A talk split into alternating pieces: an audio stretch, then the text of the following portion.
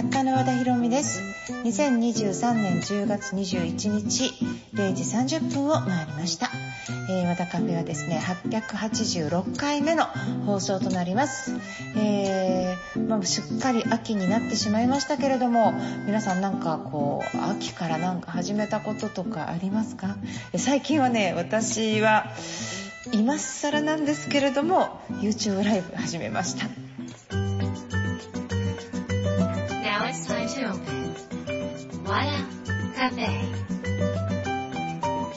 改めまして FM 富士を聞きの皆さんこんばんは。和田カフェのオーナー和田博美です、えー、あのあんまり YouTube をね私そんなに見る方じゃなくてで見る方じゃないから自分もあんまりやってなくてでどっちかっていうとラジオの方が好きででラジオこうずっと長くラジオを続けてねもう18年ぐらい続けてるんですけど YouTube はねなんか何回でも続かなくてで会う人会う人に YouTube 検索しましたとかねこうよく言われるんですよ。で私の YouTube ってあのラジオの対談のシーンぐらいしかなくてほぼほぼ他の材料が上がってないのでそれだけ見るとあの、和田博美はそれしか YouTube ないのか、それだけコンテンツなのかって思われちゃう感じで、で、なんか、だからちょっとそこから検索入っちゃうんだったら、YouTube ライブでも、あの、やろうかなと思ってた時に、ちょうどその、いろんな20周年記念みたいなことがあったので、えー、YouTube ライブ配信を、まあこれを機会にスタートしました。やってみたら、やれた。やっぱりね皆さんねやっぱりねやらず嫌いはダメですね。でもほら自分があんまり YouTube を見ないからこれ時間かかんじゃん見るのとかついつい思っちゃったりとかねするだけなんですけどなんかとにかくまあ今やってます。でえー、っとですねすごい豪華なあの知ってる人だったら超豪華だなって思ってもらえるような、えー、対談になってまして、えー、ともうちょっと終わっちゃった人いるんですけど「えー、春読」っていう本でベストセラー作家の山中恵美子さんそれからインスタフォロワーも20万人の堀ママさんあのゲイのね、あの、漢方薬の本をいっぱい出してて、そして実業家の本田光一さんで、スピリアルライフってね、もうスピリチュアルの世界の会社作って28年の穴口さん。そして、えー、19日、えっと、ライター、えー、っと、本も作家の里由美さん。で、そして本郷そみさん、ヒーラーですね。そして勝間和代さん、実業家山崎匠さん、えー、宝地図の望月さん、それから正直不動産の鈴木誠さん、質問家の松田美弘さん、それから平成新家老の船谷さん、そして、えー、ビジネス書作家岡崎勝弘さん、そして、えー、っと、司法書士で、老後の家どうなるっていうのは老後の家のこと書いてる大田垣さん、それからワクワク実践マーケッターの、えー、小坂雄二さん、ファンベースの佐藤直樹さん、それから角川の、えー、ベストセラー編集長伊藤直樹さん、そしてブロガーじゃないですね、もうあのコーチングの先生とか、いろいろされてる渡辺薫さん。さらにここにまだ、えー、本田健さんとかね、いろいろこう追加が入っていく。これ全部無料でライブをしているっていうね。まあ、すごいことをやっているんですよ。で、あのーいろんなところにちょっと告知があるのでもうちょっと聞いてみたいなって思う方はできればメルマガ和田ビジョンのメルマガとかを登録していただくといいかなっていうふうに思います。勝間さんの回とか絶対必聴だと思いますよ。むっちゃ面白いのでぜひ、えー、聞いていただければ見ていただければと思います。私の新たな挑戦ですからね。でまあなんで嫌いだったかっていうと声の方が楽なんですよね。なんかこうで動画って視覚も使うし耳も使うけど声だと脳がもっと想像するじゃない？いろんな情景を目を見つかっちゃうと脳が想像する時間をトレーニングを奪われる気がしてだから私は、え声メディアの方がすごい好きでやっぱり好きなものって続くんですよ。今回もいつまで続くかわからないけど皆さんが見てくれて「よかった」とかさ「もっとやって」とかって言われたらまあ、あの猿もおだってた木に登ってね私も続けるんだけど今までその猿が登るぐらいまでも続けられなかったんですよ。でもおだてられながら登りたい登ったらなんかちょっと続きそうな気がするんで皆さんはまあ、ここは忖度の世界というかお世辞でね私になんか「よかったです」とかねもう私を助けると思ってそうじゃないともうなんかこう地面の中に埋めり込んで「あの人どこ行ったの?」ってね「あの人昔いたよね」とかってなっちゃうから是非私をこの地面から引っ張り出してセミみたいに7年8年埋もってきてねあので出てきたら世の中変わってましたみたいになりたくないじゃないだからあのぜひ、えー、ちょっと忖度してね気使ってね私にね「あのすごいっしょ」とかって言ってくれたらもう本当に単純なんであの頑張れます。あのああとあの私それでも会社辞めませんっていう小説を書いたんですけど手応えのある感想とか全然まだ届いてなくて発売も1週間なのになんかあの本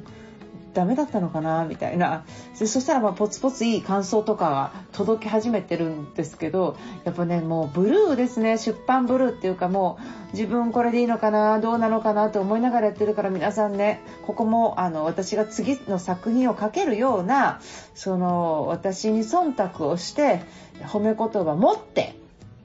まあちょっと2割増しぐらいに持ってもしくは3割でもいいんですけど持ってよかったなっていう言葉を、まあ、もらってちょっとあの私を励ましてくださいいつも励ましてるでしょ？だからこう誰かを励ましたり誰かを応援すると一番自分の運気が上がるわけだからなんかちょっとぜひよろしくお願いします。えー、ということで今週はメールの紹介をします、えー、今夜の気づきもやっていきます。ウィークエンドの始まりは和田博美の和田カフェ。どうぞ最後まで楽しんでいってください。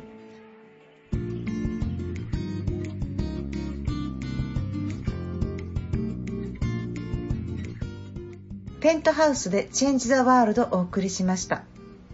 和田ひろみの和田カフェ、番組に届いたメールをご紹介します。ラジオネーム、今代さんです。和田さん、こんばんは。こんばんは。えー、最近和田さんの番組をポッドキャストで聞き始めました。質問です。営業職に必要な心構えを教えてください。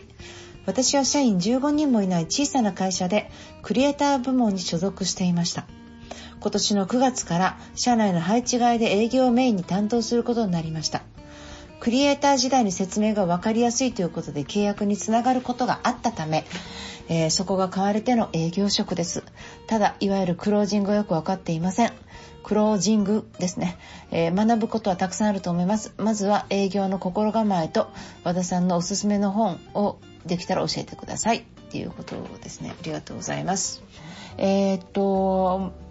心構えって、まあ、の今まで、えー今代さんはそのコミュニケーションがすごく上手で、えー、ものをあの伝えるのが非常に上手だったんじゃないかなと思います。で、えー、っとそのクリエイター時代に説明が分かりやすいって言って契約がつながることがあってということなんですけどまずもしその契約のところをクリエイターの時はただ商品にワクワクしてねこういう部門これがいいのよこういうサービスがいいのよって言ってただワクワクして進めてたら制約になったんだけどもしそのセールスになった後って売らなきゃとかね高くないかなとかねそういうこととかこのお金のイメージとか契約のイメージが出始めると今までできたかとこがなんかできなくなっちゃうことってよく,、まあ、よくある話なんですよ。意識があもう楽しくって説明しているからなんとかこれ売らなきゃみたいな意識になると同じこと話していても、まあ、ちょっと違ってくるんですね。だから今代さんのその魅力はえクリエイター時代に説明が分かりやすいということで契約につながることがあったというのが、まあ、コミュニケーション能力高く、まあ、人柄も良く好感度も高く、えー、その上で、えー、論理的な話し方ができるっていうような、え、長所をお持ちだと思うんです。だからあのそのままそれが結果につながったでその結果につながっったのであればどういう心構えでやってたのかなっていうことをクリエイターの時から知ってるはずなんですね。そのクリエイターっていうのはワクワクする。相手が便利になったり幸せになったりするのを想像する。そしてなんかそうなったらいいなと思いながらその相手の幸せの未来の中に自分のサービスが入り込んだ状態で広がっていく未来を想像してワクワクする。それをクリエイター時代にされてたんじゃないのかなと思うんですね。あの知らぬ間に。まあ、営業職の心構えっていうのは、うん、ワクワクさせることがすごく大事でお金のこととかを、まあ、あんまり考えないでどんどんどんどんワクワクしてもらうことを、まあ、伝えていくことがすごく大事なんだなっていうふうに私は思ってます。だからお金を気にしすぎたりとかなんかこう高くなっちゃうんじゃないのかなっていうのを考えちゃうともう絶対に、えーと、そこのことにこう意識が行き過ぎてしまうクロージングってお金の話をするんだけど今まではそれを考えずにワクワクしながらやってたわけだけど物というのはお金がかかって当たり前なんだよね。だから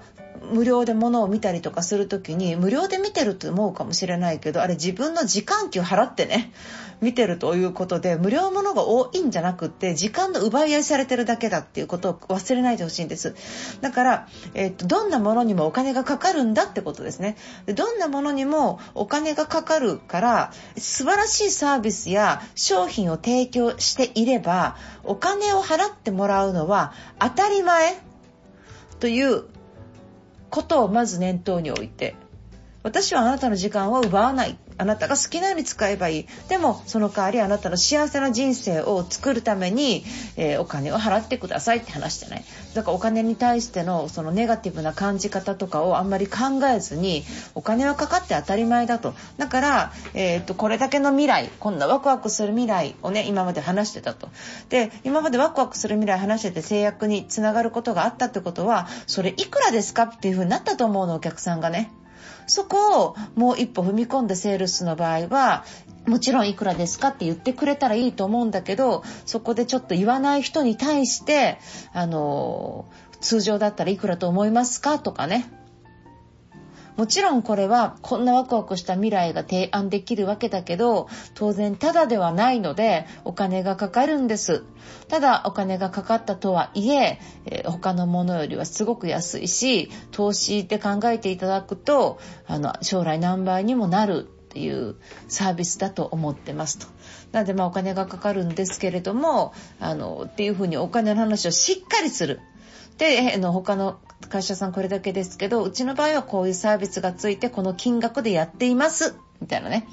そういう感じですね。クロージングがわかんないっていうのはお金の話をちゃんとしてくださいっていうことです。でもお金の話をちゃんとする前にお客様がワクワクしたりとか、欲しいなと思ってるかがすごく大事で、お金の話をした時に欲しいなと思ってたらどうやって払っていこうかなとかっていうことで悩むけど、欲しくもなっていなかったらお金の話聞いたところで、あ、別にいいですってなるじゃないだそういうところがすごく大事なのでまず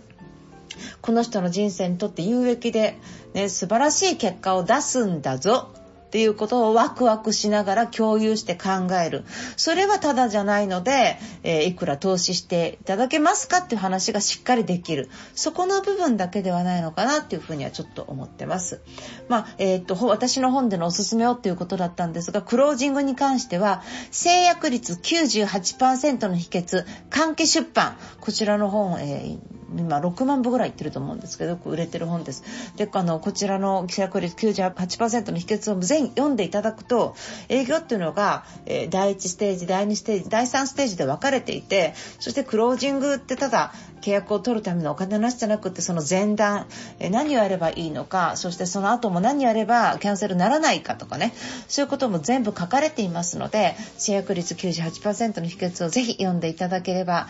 あのいい結果つながると思います。あの、あれ読んで結果出ましたっていう人めちゃめちゃ多いんで、ぜひそんな風に読んでみてください。今尾さんちょっと大変かもしれませんが、素晴らしい人生の成長の時期に来ていると思いますので、えー、配置外になったとしても、その配置外の先で精一杯やってみてください。ありがとうございました。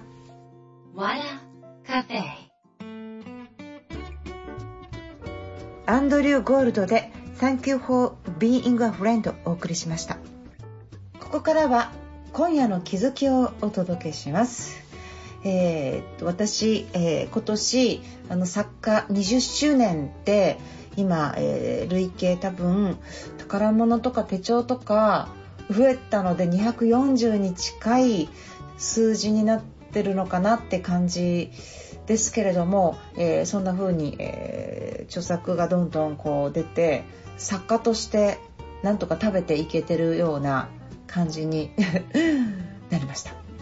でですね、えっ、ー、と、まあ、そういう形でお友達とかね、今までお世話になった人たちを集めて、お友達とお世話になった人を集めたら120人ぐらいになって、で、お客様はちょっと入れてなかったんですけど、まあ、あの、紹介でね、あの、ちょっと私が初対面の方も中にいらっしゃったので、あの、え、なんで呼ばれてないのと思う人いるかもしれませんが、そこはちょっと本当にご勘弁をまたやりますから。そして、えっ、ー、と、そこでパーティーですごい、本田健さん、神田正則さん、勝間さん、もち月さん、穴口恵子さん、松田美弘さん、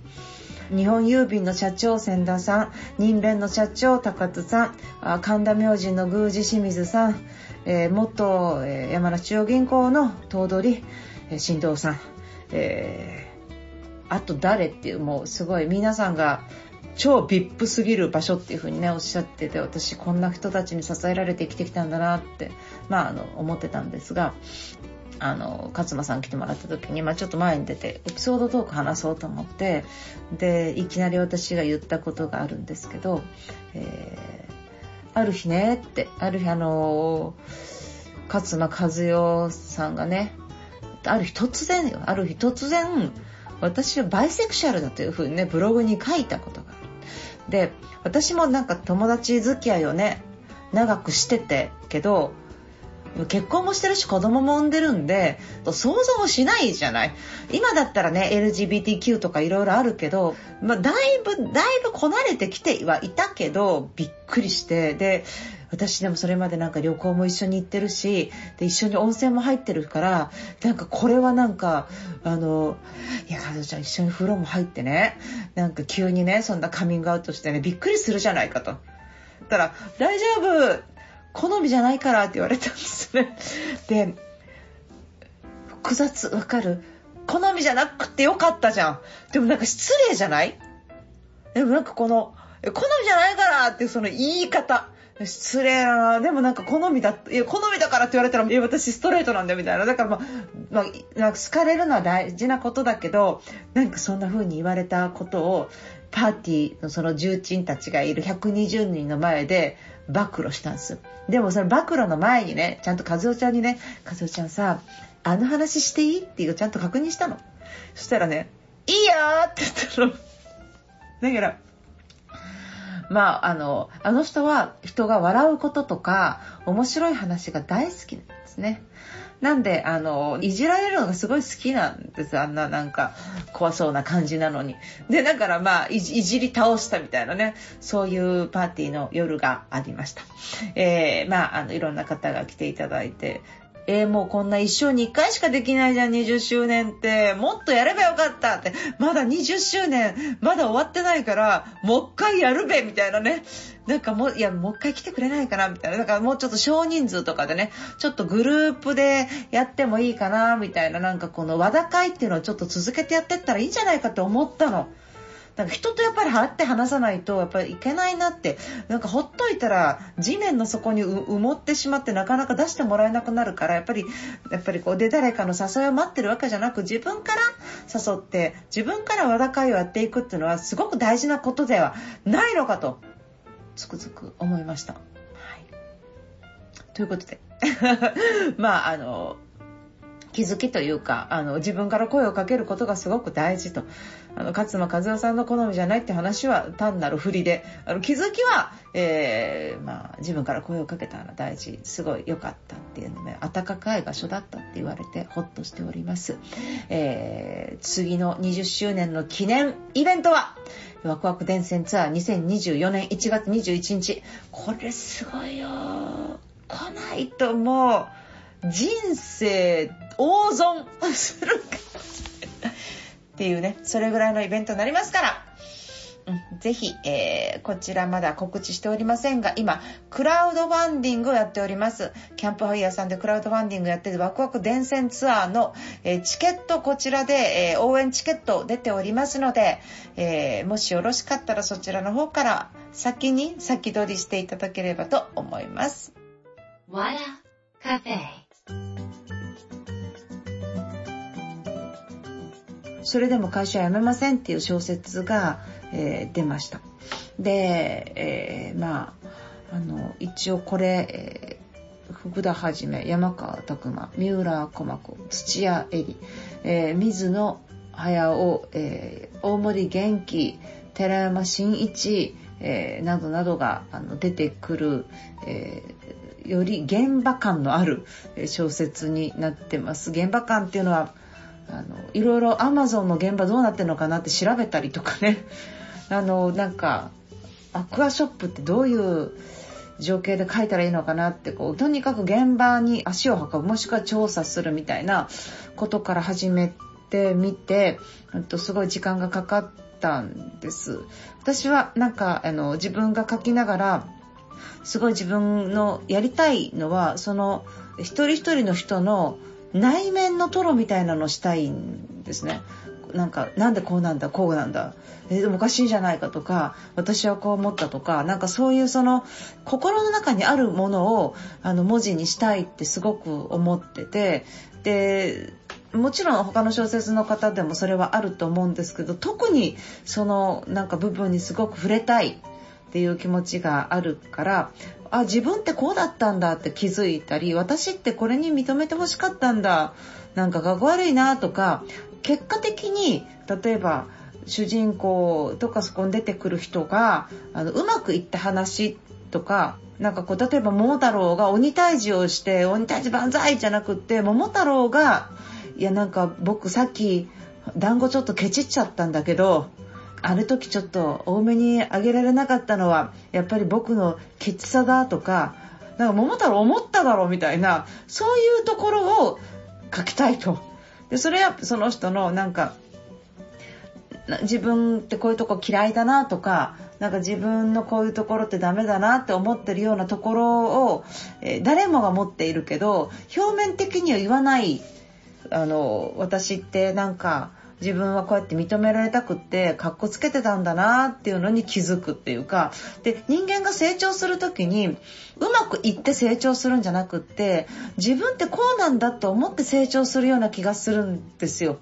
私ってこうだったんだみたいなそしてなんかあのダイエット始めたりとかあのなんか自分でちょっと靴を変えてみようとかそんな風な身近なことから人生変わっていくような気がしててそこの描写をすごく頑張りたかったっていう感じはちょっとありますね。伝わるかどうかちょっと分かんないんですけど、まあ、読む時にその大きな事件とか大きなものを起こして人が変わるんじゃなくって小さな小さなきっかけで自分の中は私ってこう思ってたんだ。私って実はなんかすごく怒ってたけど実はこの部分が孤独だったからなんだとかそこに気づかないとなんかこの腹が立つから解決するとかね。鬼が悪いから退治するとかじゃない気がするんですよね世の中って。だからなんかそういうその鬼退治に行ったけど実はおばあさんに褒められたかったんだ僕みたいなね。